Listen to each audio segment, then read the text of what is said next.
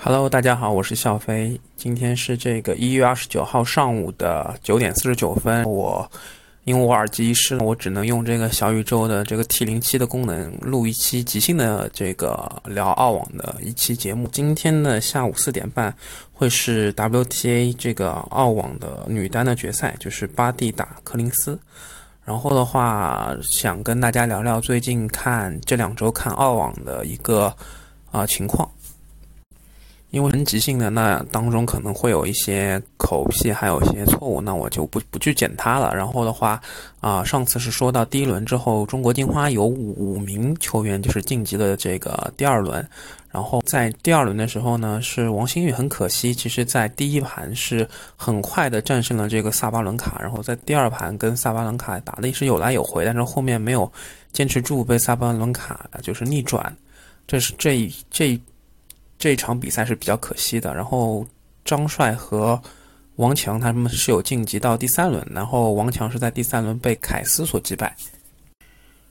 张帅的话也是在第三轮输给了这个十九号种子比利时人梅尔滕斯。那王强的话输给凯斯，其实能看到凯斯他只要能够定点，他的反拍、他的正手还是力量非常大的。然后凯斯这一次也是晋级到了澳网的四强，然后在啊。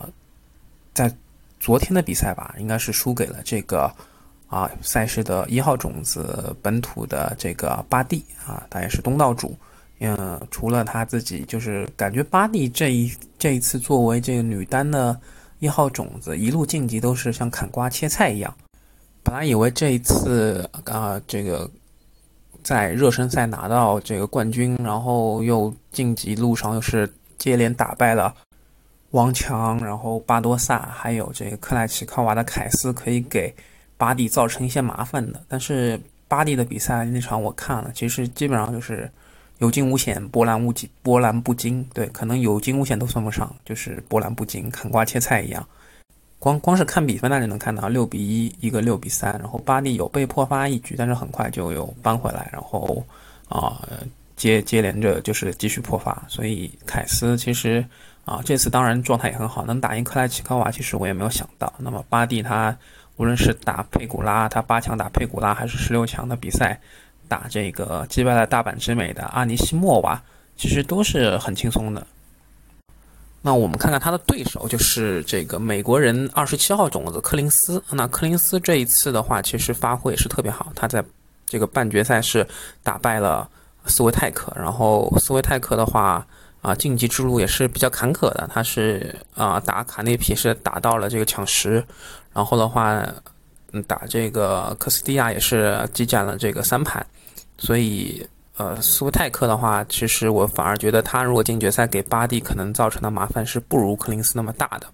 柯林斯也是在他的半决赛时呃，在他的这个。八强是打败了这个科内特，科内特这次呢我觉得也是挺能磨，挺好的。但是克克林斯他在他的反手的这个直线呐，一些线路的变化，然后正手这个这个压阵打反的这些战术上面，我觉得其实是会做的比科内更好。然后他也是在十六强打败了这个击败张帅的梅尔滕斯，所以我觉得科林斯这一次的话，能看到他的这个力量。他的这个啊战术，还有他的这个技术，都是达到了比较高的一个水平，所以我觉得今还是挺期待今天下午四点半的这场比赛。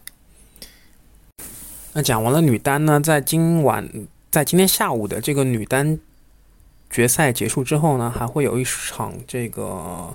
啊男双的最终的决赛啊，是两队这个澳大利亚的选手，一个是科基纳基斯和基里奥斯。就是这个科耶高斯，我们这边中文翻译的一个组合，然后打伊布登和马普塞尔，然后这两队都是这个本土的澳大利亚国籍的这个网球运动员，所以其实是一个东道主之间的内战。那么，啊，科耶高斯他们的这个科基组合其实啊还挺意外的，就是拿着外卡，其实一路也是过关斩将，包括在这个啊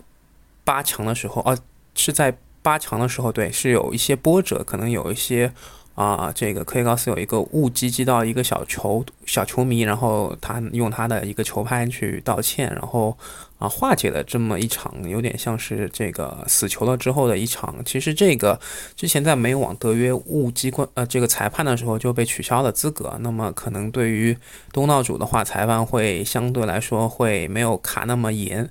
所以科耶高斯还是保留了这个比赛的一个资格。那么他们是。啊，应该会在今天晚上稍晚一点，在这个四点半的比赛之后，预预计时间是在六点左右吧，会有一个这个最终的一个男双的这个比赛。那我觉得对澳大利亚当地的球迷来说，也是一个啊比较好的一个，就可以完全去欣赏他们比赛，去感受他们比赛进程的一个状态。我觉得这个对他们球迷来说也是挺好的。然后明天的中午十二点呢，会有这个最后的女双的决赛，是克莱奇科娃和西尼亚科娃他们的组合面对这个达尼妮娜和这个玛雅的这个比赛。然后我觉得这个的话，对克莱奇科娃一号种子这一对这个捷克的双这个女双的这个选手来说，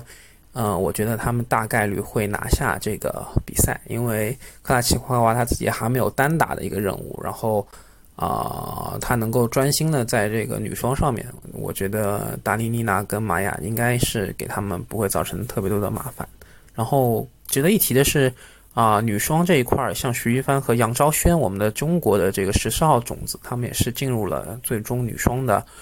啊十六强。然后在这个十六强的比赛是惜败给这个三号种子这个库德梅托瓦和梅尔滕斯的组合。哎，这个梅尔梅尔滕斯真的老是狙击我们这个中国的女球员啊，真的是苦主。然后在这个北京时间的四点半，对，就是明天北京时间的下午四点半，然后是我们万众瞩目的 ATP 的这个澳网的男单。纳达尔会对战这个梅德韦杰夫，然后昨天的话，纳达尔跟贝雷蒂尼，还有西西帕斯跟梅德韦杰夫的比赛，我也是半决赛，我也是都有看，没有落下了一分钟。我是觉得这个半决赛其实能够解读到的一些信息还挺多的啊。这个贝雷蒂尼跟纳达尔的比赛。纳达尔他在第三盘的时候出现的这个体能极点，其实也是啊，包括贝雷蒂尼他的背水一战，他有更多的去进行一些搏杀的一些击球，其实可以看到能够给纳达尔造成很大的麻烦，然后他的爆发不再顺利，让他的一些啊正手可能他们的威威胁他的转速也不像前两盘的质量那么高。当然，贝雷蒂尼他自己的反手确实是有一些拉垮，然后嗯，并没有给这个。纳达尔可能他还是这是一个右手球员，他如果说都打的右边都打的右手球员，那么他的正手包括他的发球的这种统这种比较有统治的一些表现，就可以掩盖掉他反手的一些弱点。但是纳达尔可以看到他的这个左手正手的一些上旋球攻的就是啊贝雷蒂尼的这个反手，那贝雷蒂尼的切削其实也并不是特别的。好，就球弹的还是比较高。如果说可能弹低一些，低快低频快一些，那可能还会给纳达尔造成比较大的麻烦。然后纳达尔他也不是一味的只进攻这个反手，他的很多的时候他的这个啊突然的一些变现打贝雷蒂尼的正手也是也是能够拉开角度给贝雷蒂尼的一些意想不到的一些攻击。所以贝雷蒂尼我觉得还是需要在这场比赛之后多多的去总结。纳达尔这个晋级之路的话，我是觉得前两轮还是比较容易的啊。等的话，跟卡恰耶夫也是打了四盘的比赛，那么第三盘的话也是有啊被破发。在这个十六强的时候，第一盘抢七的时候，跟曼达尼诺啊纳里诺对这个法国人曼纳里诺是非常厉害的一个啊一个一个怪球手，也是左手的，好像用的也是这个 PA。然后在跟这个卡拉采夫的这个三十二强的比赛里面是打了将近三百啊，时间拉得很长，把卡拉采夫都打困了，我记得。而且他们打只有四盘哦，就四盘，然后不是五盘，打了将近三百分钟，好像二百八十分钟，对，将近二百八十分钟的样子。所以我觉得曼纳里诺在这个跟纳达尔打的时候，第一盘打抢七，其实一度感觉这个抢七会在这个曼纳尼诺的控制当中，但是最后被纳达尔咬下来之后，还是三盘就后两盘其实是相对来说更容易一些。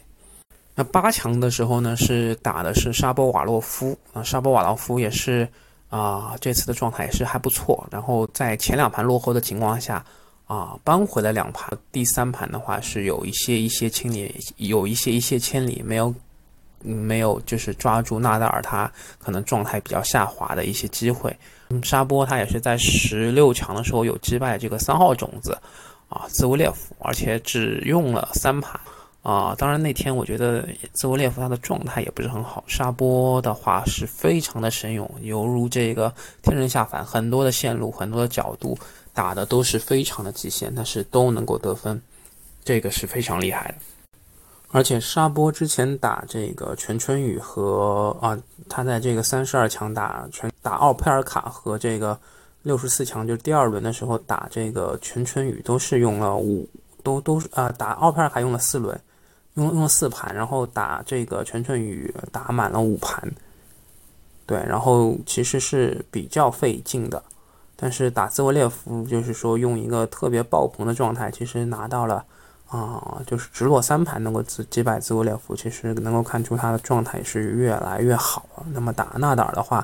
虽然前两盘没有机会，但是这个啊，在后两盘，包括第五盘，其实啊，他其实一度是有机会的。包括他自己也有一些这个很有对的裁判说的这句啊一句金句：“All you guys are so crypt”，就是你们这些人真的太腐败了。就是针对这个。纳达尔他的一些这个发球的时间过长，他可能会有些抱怨，但其实这个也是在一些规则里面的，包括说请这个医疗暂停等等这些事情。但是我觉得这个是有影响到沙波的一些心态，所以啊之后的打球，我觉得第五盘的时候可能会受到一些波动。那这个是他之后要去啊去慢慢去调节、去去去内化的一些东西。那讲完了这个纳达尔他大致的晋级之路之后呢？啊，他的对手这个贝雷蒂尼，昨天的对手贝雷蒂尼这块儿，其实我记得他是在打这个孟菲尔斯，打阿尔卡拉兹的时候，对，就是在这个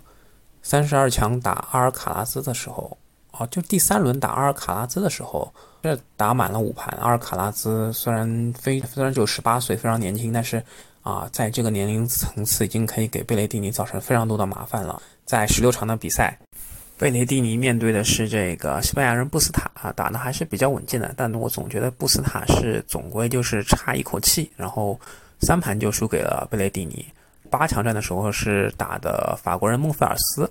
啊，十七号种子，七号打十七号，但是这一场比赛的话，孟菲尔斯虽然前两盘丢了之后，后两盘真的是奋起直追，然后。很多这个斜线的线路，我感觉打的会比贝雷蒂尼更好。但是到了第五盘，虽然在这个斯维托利娜的欢呼加油之下，但是第五盘还是六比二，比较遗憾的，可能是因为体能包括这个专注力，我觉得下降的还是比较明显的。然后哦，就是输掉了这个晋级四强的机会。然后贝雷蒂尼的话啊，这次打纳达尔，其实我当时是觉得前两盘纳达尔拿的还是。比较轻松的，那么第三盘贝对于贝雷蒂尼能够制造给纳达尔制造的这些麻烦，我其实是没有预料到的。我以为是一场直落三盘的比赛啊，贝雷蒂尼第三盘赢了之后啊，我一度在想会不会是沙波的那个剧本，没想到啊，纳达尔在第四盘其实还是抓住了这个贝雷蒂尼他啊比较关键的一个发球局啊，然后完成了一个破发，然后。啊，贝雷蒂尼的一些啊，这个关键的时候的一个双误，还有这个他的一些这个反拍的这个斜线，这个就是反拍的合力啊，我觉得啊，贝雷蒂尼的合力感觉不是特别的流畅，那这一块真的是之后需要再练一练。那么讲讲纳达尔决赛对阵的对手梅总，梅总昨天是跟他的这个无聊同事啊西西帕斯是进行了一个啊四盘的比赛，第一盘就抢七，然后梅总。整个给我这个半决赛的观感是，梅总的发球局比较轻松，也不怎么跑动。然后在西西帕斯的这个发球局，梅总跑的特别勤，特别多。然后他的这个相持球的能力特别强，基本上都是能够咬住西西帕斯。但是西西帕斯呢，他昨天的状态也在前三盘，我觉得也还是相当不错的。因为西西的话，之前在十六强打这个弗里茨，给我的印象是他的反拍非常不在状态。打辛纳的话，啊，我觉得他是比较有限的、有效的，在八强的时候有限制住了这个辛纳的发挥。辛纳他比较擅长的快节奏的一些抢攻、一些一些这个抢节奏，反而是被西西帕斯打出来了，这让辛纳比较难受。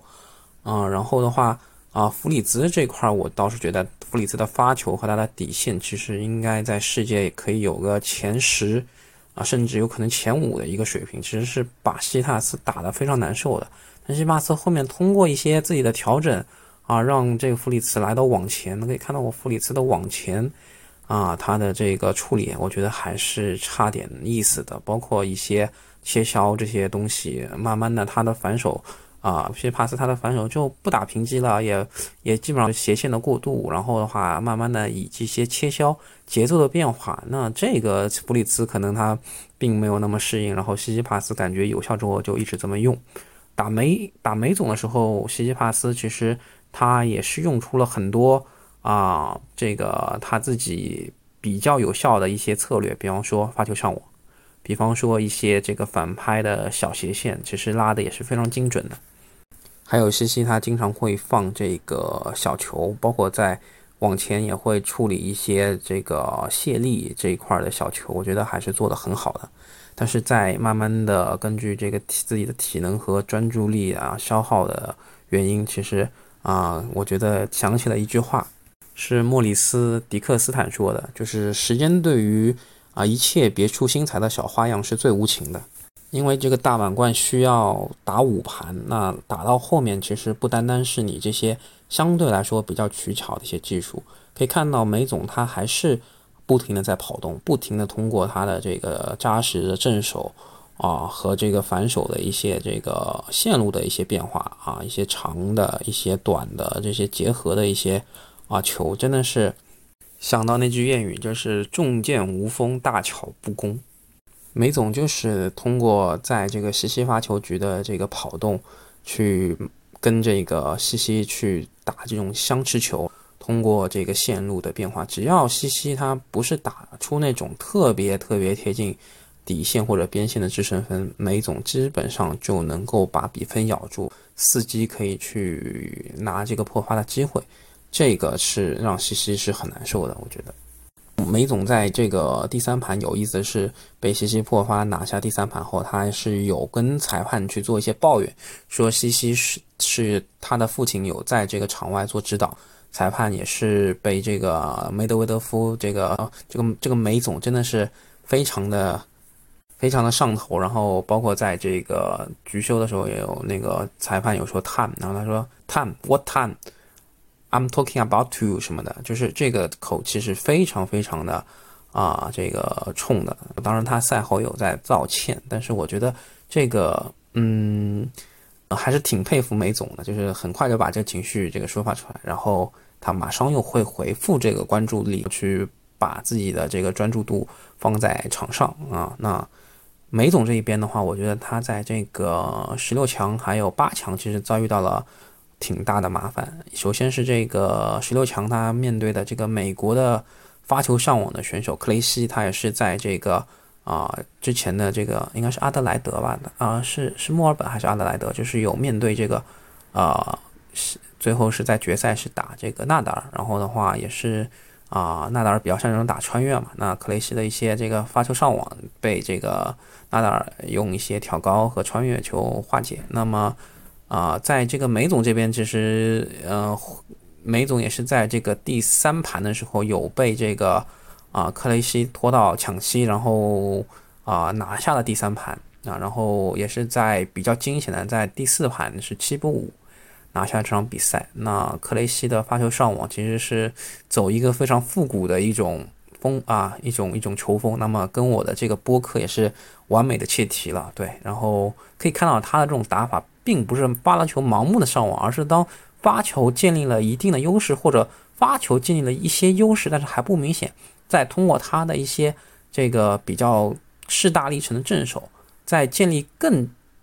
加这个优势明显的情况下，更加角度拉开之后，他才上网。去通过截击去拿一个制胜分。那这种打法的话，其实，在半决赛打这个梅总可以看到，西西帕斯他也是取得了一些不错的效果。对，但是可能如果说你只是单一的发球上网，那梅总还是有足够多的办法可以去想办法化解。然后的话是这个，啊，八强的时候他是面对的是另外一个加拿大的这个九号种子啊，阿里亚西姆 FA。那么 FA 的话，这他是在前两盘是非常惊人的这个。啊，打败了这个梅德韦德夫。然后，当我一度以为第三盘他拿到赛点的时候，我一直以为一度以为啊，这个梅总就可能要出局了啊。因为那天我还要跟朋友，就是跟同事一起吃饭聚餐，然后啊，可能也是时断时续的看一眼。哎，慢慢的会发现，哎，打到了第三盘，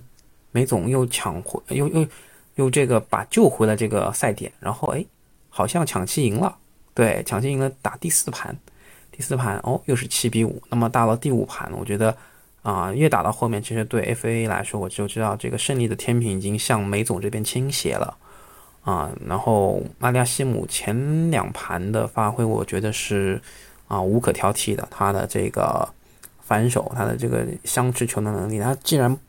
不逊于梅总，然后梅总当时的状态，我觉得还没有完全被激发起来。啊，这个阿加西姆包括上网，包括他的发球，其实啊什么都在线啊，然后包括往前这些技术，但是梅总的话，慢慢的通过自己的韧性啊，扳回了啊一些场面，然后在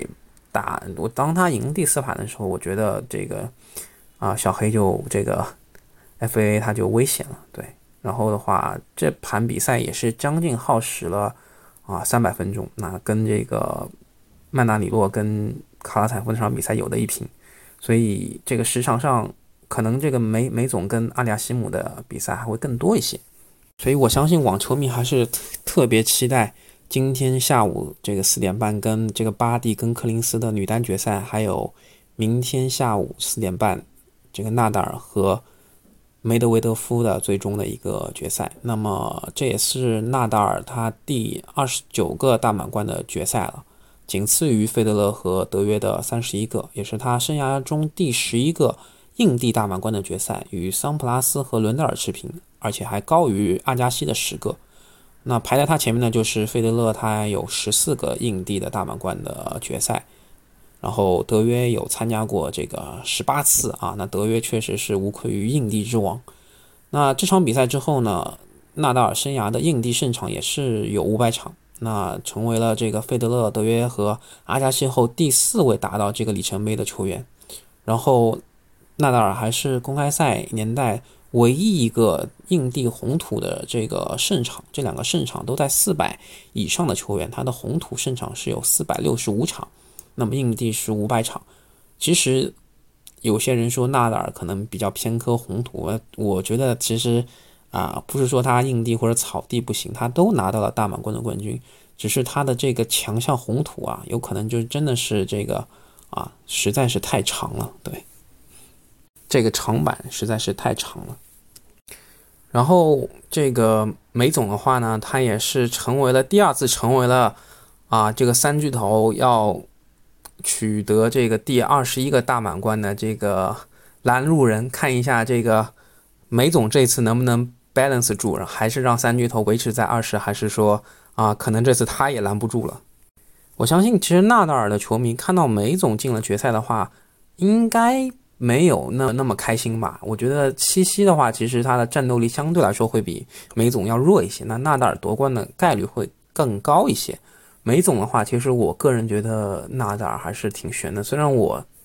感情倾向上是更倾向于纳达尔的，但是我觉得按照梅总现在的状态，对吧？连这个这个前前三个大满贯都拿到啊冠军呃冠军的这个德约在美网都被这个梅德韦德夫这个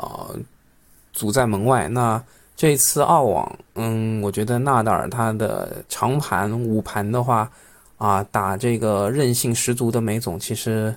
我觉得应该不会再发生像一九年美网的时候，啊，这个决赛梅总最后时刻崩了的这种情况，应该是不会再发生了。所以我觉得还是挺悬的。然后